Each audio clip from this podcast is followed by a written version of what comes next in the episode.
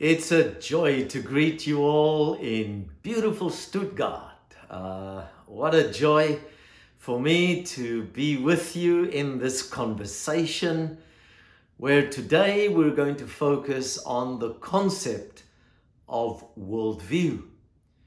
Worldview is a concept that uh, helps us to understand how we understand our world.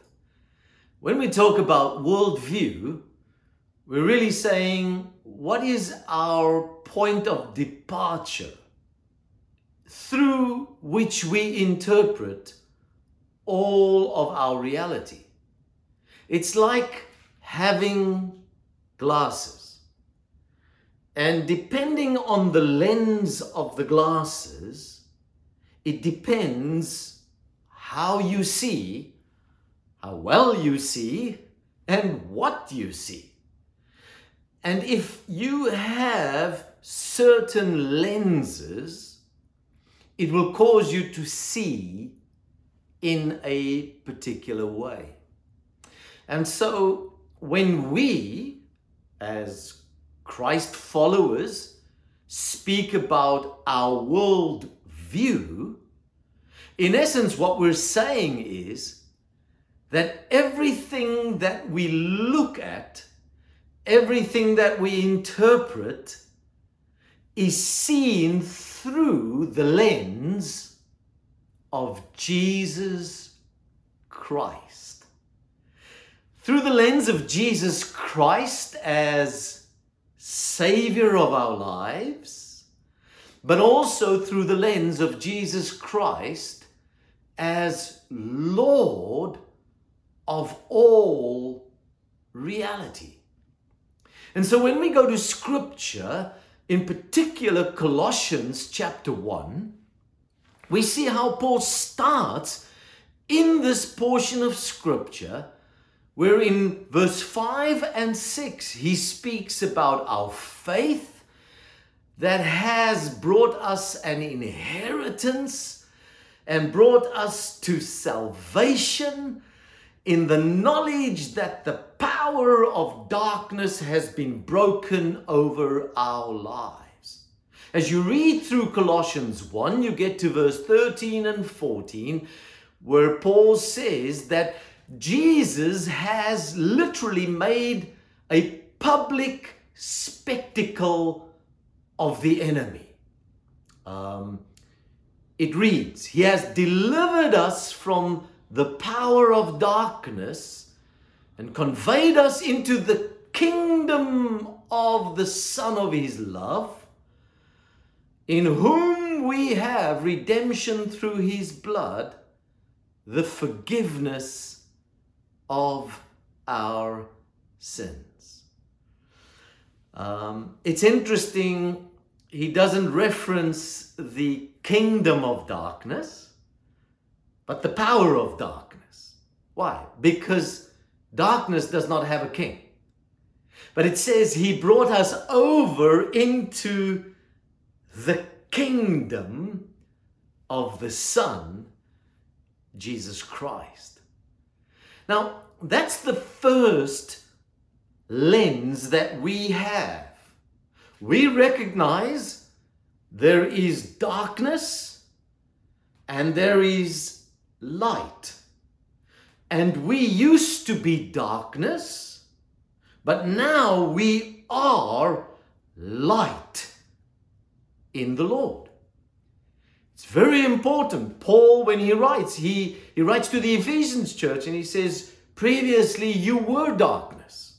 Not you were in darkness, you were darkness. But now you are light in the world.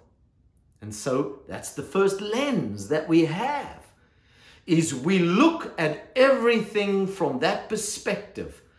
I was lost, now I'm found. I was blind, now I can see. I was living a life under the authority of darkness, but now I live a life under the authority of the Lordship of Jesus Christ. It's the way I now view everything in my world. It's my world view. I am now a child of God. I know that God's love is upon my life. I know God smiles upon my life. I no longer have to perform to win the favor of God. I know that God has chosen to love me in spite of all my shortcomings. And now I live from that point of view. It's my world view. You see, if my worldview is God doesn't like me, God doesn't accept me, I have to do things so that I can win the favor of God, God is actually angry with me, God wants to judge me, God is, is upset with me, if that's my worldview, everything I do is perceived through that lens. And therefore, it's so important that your worldview as a Christ follower starts by knowing that you are blessed with all the spiritual blessings in the heavenlies because you are in Christ. Now, when you listen to how Paul speaks to the early church as he writes all the letters, every time he starts by first affirming God's love for them, their inclusion in Christ, that they can know who they truly are before he addresses any of the things that they are doing or the, the things they need to correct, the things that they have to adjust, all of those things. And he does do that, but it's from a particular perspective, a world view. God loves me. His favor and His grace and His love is upon my life. But Paul continues writing to the church in Colossians. And then he says, and I also want you to understand that not only did Jesus come to deliver us from darkness and set our lives free, but he is also the firstborn of all creation verse 50. And uh, that word there for firstborn is the word proto. And we get our term prototype from there. So a proto, it's like building a motor car. And if you build a nice Mercedes Benz, they first build a prototype. And then what do they do? Then every other vehicle on the assembly line needs to comply and be exactly according to the original proto.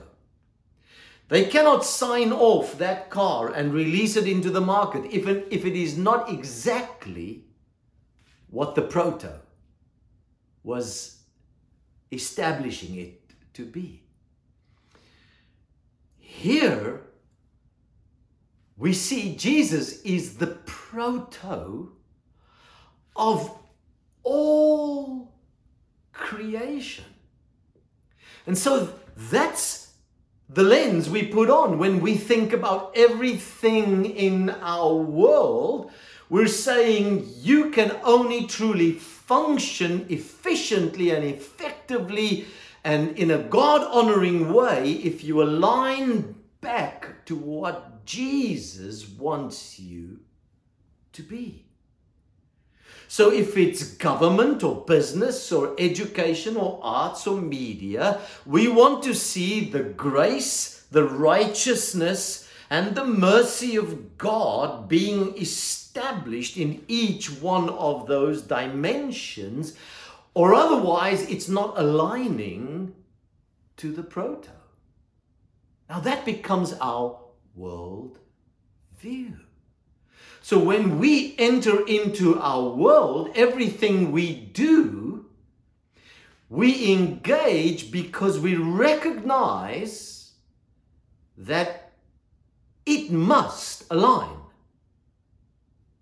to the proto. Because the rest of the scripture says the following For by him all things were created in heaven and on earth. And of course, all things means all things. All things. Visible and invisible, whether they are thrones or dominions or principalities or powers, all things were created through him and for him. So all things are created by him, through him, for him. And then it says, and he is before all things, and in him all things consist. Paul continues through this portion of scripture, and then he gets to verse 21, where he says, And by him he reconciled all things to himself. By him, whether they are things on earth or things in heaven, having made peace through the blood of his cross. This is a worldview that we have. All things belong to him. All things exist because of him. All things only have a right to exist when they align themselves back to him. That's the lens through which we interpret all reality. That's why we believe it's so important to influence our world so that people can see what the world will look like if it aligns itself to the authority of Jesus Christ. Uh, let me end with this. You know, in, in Africa, we have a saying that it takes a village to raise a child. Now, what that means is your context, your world, the, the, the environment that you grow up in determines how you see the world, your worldview, your beliefs, your values, your behavior is influenced by your context. Uh, I often joke and say, you know, I come from Africa and I come here and now I'm living in America. But here in America, it's very different to Africa because here they play their football with helmets on. And then they ride their motorbikes without them. And they think that's okay. And I'm like, no, you can't do that. um, why? Because that's their worldview, that's their context, that's the way they were conditioned to think. Here's what's important the moment you become a Christ follower, you start to realize that the conditioning of your world, the conditioning of darkness and brokenness and pain and the confusion of the world now needs to be addressed so that you no longer bow your knee to this reference in your life. And that's why Paul later in this portion of scripture challenges us and says, relocate your mind Start thinking on the things that are above and not the things that are on this world. What does he mean that, that we become dislocated to the world? No, he says, when you start thinking about everything around you, think of it not from the perspective of being in the world, but that you are representing the kingdom of God in this world. in other words, you look at everything in a different way.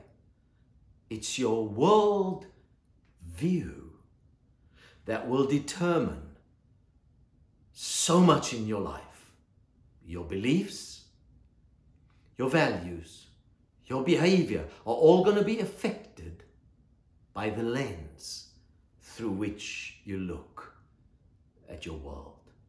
God bless you as you consider this concept of a Christ centered world.